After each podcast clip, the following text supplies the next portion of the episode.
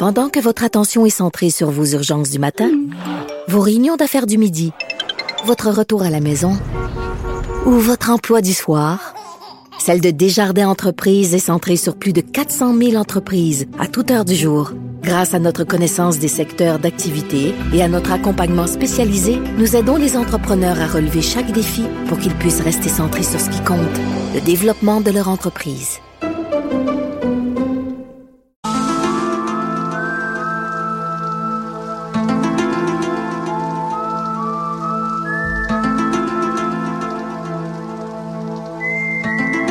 Alexandre Moranville-Wallet qui est avec nous pour parler de la théorie du complot de la semaine. Et là, c'est les gens ne sont pas allés sur la Lune. Alexandre, dommage que mon père soit décédé parce qu'il aurait adoré t'écouter aujourd'hui. Il croyait pas ça, lui.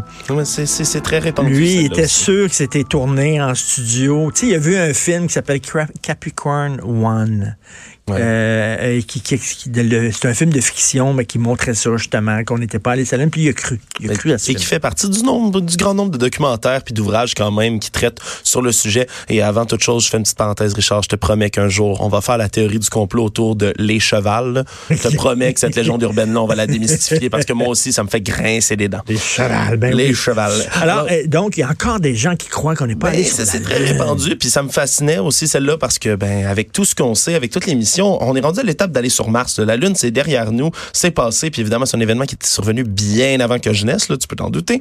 Mais euh, écoute, ça, ça, y a encore bien des gens qui croient à ça, hein, une théorie qui remonte, là, évidemment, là, depuis que le 16 juillet 1969, là, on regardait Apollo 11 lancer sa mission. Hein, euh, on est dans un climat quand même à l'époque là où le gouvernement apprend qu'ils ont caché toutes sortes de choses. On parle des infos sur la guerre du Vietnam aux alentours de 1971. En 1974, c'est le Watergate. Donc, dans ces années-là, tout de suite après, on, on les, les citoyens américains commencent à, à penser que les, le gouvernement leur cache beaucoup de choses. Donc, donc ça, ça aurait, il, aurait, fait ça en studio pour mousser le patriotisme des Américains. Ben voilà, pour diverses raisons. Euh, c'est vraiment à partir de 1976, un homme, disons, de Bill Casing, qui travaillait avec le constructeur de fusées Rocketdyne, qui a publié ce qu'il appelait son livre choc, We Never Went to the Moon. Nous ne sommes jamais allés sur la Lune. Et c'est à partir de ça que cette théorie-là prend son essor. Et depuis, c'est en, évidemment en regardant toutes les photos, tout ce qui est ressorti euh, des missions sur la Lune, que euh, les détracteurs de tout ça se disent c'est impossible. Et selon plusieurs, plusieurs, plusieurs critères et argumentaires qui vont sortir en disant que c'est faux. Euh, J'en ai plusieurs devant moi d'ailleurs. Puis euh, c'est tous des trucs qui s'expliquent par la science, très rationnellement et très facilement d'ailleurs. Alors on peut faire un petit cours, ah si tu le veux bien, Richard, pour ceux qui sont sceptiques. Tout à fait. Pour, euh, pour ton père, écoute, s'il nous écoutait. écoute, le premier que tout le monde se dit tout le temps, c'est ben voyons donc, il n'y a pas d'étoiles dans la photo qu'ils ont pris. L'espace, c'est tout noir en arrière. Hein? S'il était vraiment dans l'espace, on aurait vu des étoiles un peu partout. C'est bien simple. Richard, ça s'explique par un mot, c'est exposition. Quand on prend des photos, tout le monde sait que, euh, écoute, faut ajuster avec la lumière. Avec évidemment le sol lunaire qui est gris-blanc avec les, les costumes des cosmonautes qui étaient blancs, évidemment. Euh, si on avait laissé l'obturateur de la caméra ouvert assez longtemps, eh bien, le temps d'exposition, on n'aurait rien vu. Ça aurait été juste un grand flash blanc. Alors, on peut pas voir les étoiles qui sont des petits picots blancs, évidemment, à cause de ce genre de trucs-là. Voilà. C'est très simple. Il y a d'autres gens aussi qui disent qu'en dessous de la capsule, là, euh, comment ça se fait que les astronautes ils ont laissé des traces de pas?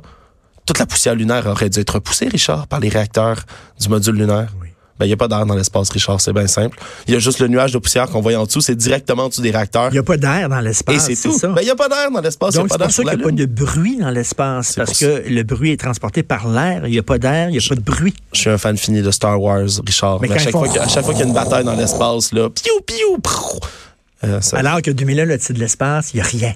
Ouais, c'est silence. Il n'y a pas beaucoup de batailles dans l'espace. Non, mais non Kubrick avait Ah, mais ça, c'est effectivement, c'est ça. C'est mon affaire. Écoute, il y en a plein d'autres. On parle de perspective également. Il y en a beaucoup qui disent, ben voyons donc, euh, pourquoi là les ondes sont aussi longues que ça? Euh, on dirait que c'est fait en studio.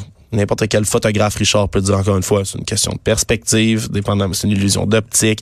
Les ondes paraissent plus longues, surtout étant donné du fait que euh, ben, le soleil déclinait à l'horizon à ce moment-là. Ben oui, puis je t'ai croisé hier puis te dis, tu me dis la meilleure, la meilleure ligne pour défaire ce, ce, complot-là, il y a une ligne à dire. Et tu, tu me l'as dit, tu ben, dit, puis je dis, tu as tellement raison. Et c'est d'une simplicité anodine. Les Russes l'auraient dit. Hein? Je veux bien que les, les que les, les, Américains aient voulu là, monter le patriotisme et tout, mais s'ils se sont rendus à la Lune en premier, mais les, les Russes le savent. Là. Puis s'ils s'étaient pas rendus, les Russes le sauraient aussi. Parce que, les, les, Russes l'auraient dit en tabarnouche parce qu'ils voulaient être les premiers, les autres. Mais oui, mais ils l'auraient crié sur tous les toits, évidemment. C'était une course à l'espace, là, littéralement. Alors, ils l'auraient dit parce à tout que les Russes embarqueraient dans ce complot-là? Ben non, ça. Surtout, surtout depuis, hein, aussi, là, c'est, c'est, c'est assez simple, là, mais il y a tellement euh, de sondes de tous les pays du monde qui ont photographié les sites euh, où on a fait les expéditions lunaires. Il reste encore du matériel, il reste encore des choses sur la Lune. Même chose avec les roches qu'on a reçu, qu'on a rapporté de la Lune. Ils ont été étudiés par des milliers et des milliers et des milliers de scientifiques de toutes les nations du globe. Et c'est très facile d'évaluer que c'est une roche lunaire, étant donné que, comme il n'y a pas la même atmosphère que euh, la Terre, évidemment, sur la Lune, sont bombardés de rayons cosmiques en permanence, de rayons solaires. La composition euh, de, de, de, radioactivité sur les roches lunaires est complètement différente. Puis là, écoute, on pourrait, il y en a plusieurs, plusieurs, plusieurs de ces argumentaires-là. Un des plus populaires, c'est celui du fait que le drapeau semble flotter. Hein, il y a des plis dedans. Ben voyons. donc, il devait avoir un courant d'air dans le studio, puis ils ont pas pensé. on les a eus. C'est vraiment simple. Les astronautes qui sont allés sur l'espace, dans l'espace plutôt, et sur la Lune, leur drapeau, ils savaient qu'il allait pas flotter. Il y a une barre horizontale. Ben oui. C'est comme un rideau. C'est vraiment simple. Ils ont pensé, là. Ils voulaient que ben le drapeau il y avait une pôle. Ben, il y a une pôle, puis il y a encore une pôle où le drapeau est, puis c'est, c'est, c'est très simple. C'est pas un courant d'air. On nous a pas menti. Et, euh, alors, continuer de, de, de, de, croire en la science, mesdames et messieurs. Mais, mais, ils croient vraiment. Mais, mais l'affaire des Russes, moi, je trouve ça. Penses-tu que les Russes embarqueraient dans ce, ce, ce, truc-là? Et il y, a une théorie aussi qui veut que, qui veut que Stanley Kubrick, le réalisateur fétiche euh, légendaire, aurait tourné ça en studio pour le gouvernement américain. Là. Ben, il aurait signé un ah, papier. puis il y, en a plusieurs autour de ça. Là, puis c'est rien pour pour rassurer ou pour calmer les gens qui croient que euh, évidemment l'alunissage c'est complètement faux. Mais par exemple dans le film James Bond, moi je suis un gros gros fan de James Bond. Le film de 71, Diamonds Are Forever, les diamants sont éternels. Mais il y a une scène dans laquelle là, il court, puis derrière lui un décor de cinéma qui reproduit l'environnement lunaire. Tu dans un studio, écoute, ça devait passer là sous silence. Il y a des gens qui pointent ça puis qui disent ah, non, ah, c'est un signe. C'est un signe, même dans James Bond, ils savent que c'est faux. Les amateurs de complot, t'as beau leur montrer la réalité en pleine face, ils ne veulent pas la voir. Jamais. Jamais ils vont, ils veulent pas la voir. Il y a quelque chose dans leur tête. Mais souvent, il y, a des argumentaires qui peuvent être poussés, poussés, poussés. on en a parlé de, de, trucs vraiment plus flyés, si on veut, que euh, cette théorie-là sur la Lune. Mais euh, écoute, celle-là, la science, tout est explicable extrêmement facilement. Mais il, y a des gens qui ne croient encore pas. il paraît que dans The Shining, Stanley Kubrick a mis plein de symboles dans le film pour dire aux gens, regardez, c'est vrai que j'ai participé au tournage de, du faux à l'unissage. On voit, on voit ce qu'on veut voir. On, veut, on voit ce qu'on veut voir, comme lorsqu'on regarde des nuages. Ben tu vois bien ce que tu veux voir dans Exactement. Merci beaucoup, Alexandre. Merci, Alexandre Moranville-Wallet. Euh, Jonathan qui est avec nous. Salut, Jonathan. Tu vas revenir, j'imagine, sur le recul du gouvernement? oh, ben de façon plus large que ça, sur la semaine catastrophique du gouvernement. Mais, hein. Je parlais avec euh, une source gouvernementale tantôt très haut placée, il y a quelques minutes à peine, puis elle me disait, tu sais, dernièrement, on parlait avec notre caucus, puis on se disait, oui, tu sais, ça va bien, tout est au beau fixe, mais on peut pas pour attendre. il savait, il savait pas comment ça arriverait, mais il savait qu'à un moment donné, tu peux pas toujours rester dans ce niveau-là là, de, de lune de miel, de, de, liaison euh, merveilleuse avec les Québécois. sais. Et là, ils l'ont pogné leur Waterloo, mais le problème, c'est que ça arrête pas de s'accumuler là, depuis quelques jours. Là, sais. non, c'est une mauvaise, écoute, une mauvaise semaine, là, incroyable. Mais on a de la difficulté à croire comment ça qu'ils n'ont pas prévu la montée de bouclier en changeant les règles du jeu pendant que les gens jouaient. Exactement. Puis moi, c'est le discours que j'ai de, depuis quelques jours. Euh, encore tantôt, j'en discutais à Salut Bonjour. Le, le problème, c'est pas que le gouvernement est, reculé. ils l'ont fait rapidement, dans 24 heures. Puis bon, Simon Jeanin Barrette, il a l'air d'un robot, mais euh, François Legault, lui, tu euh, bon, un sentiment humain, hmm. a reconnu que le problème, c'est pas qu'ils aient reculé. Le problème, c'est qu'ils aient dû reculer. Richard. Hmm. Comment ça se fait qu'il n'y a pas personne qui a, vu ça venir?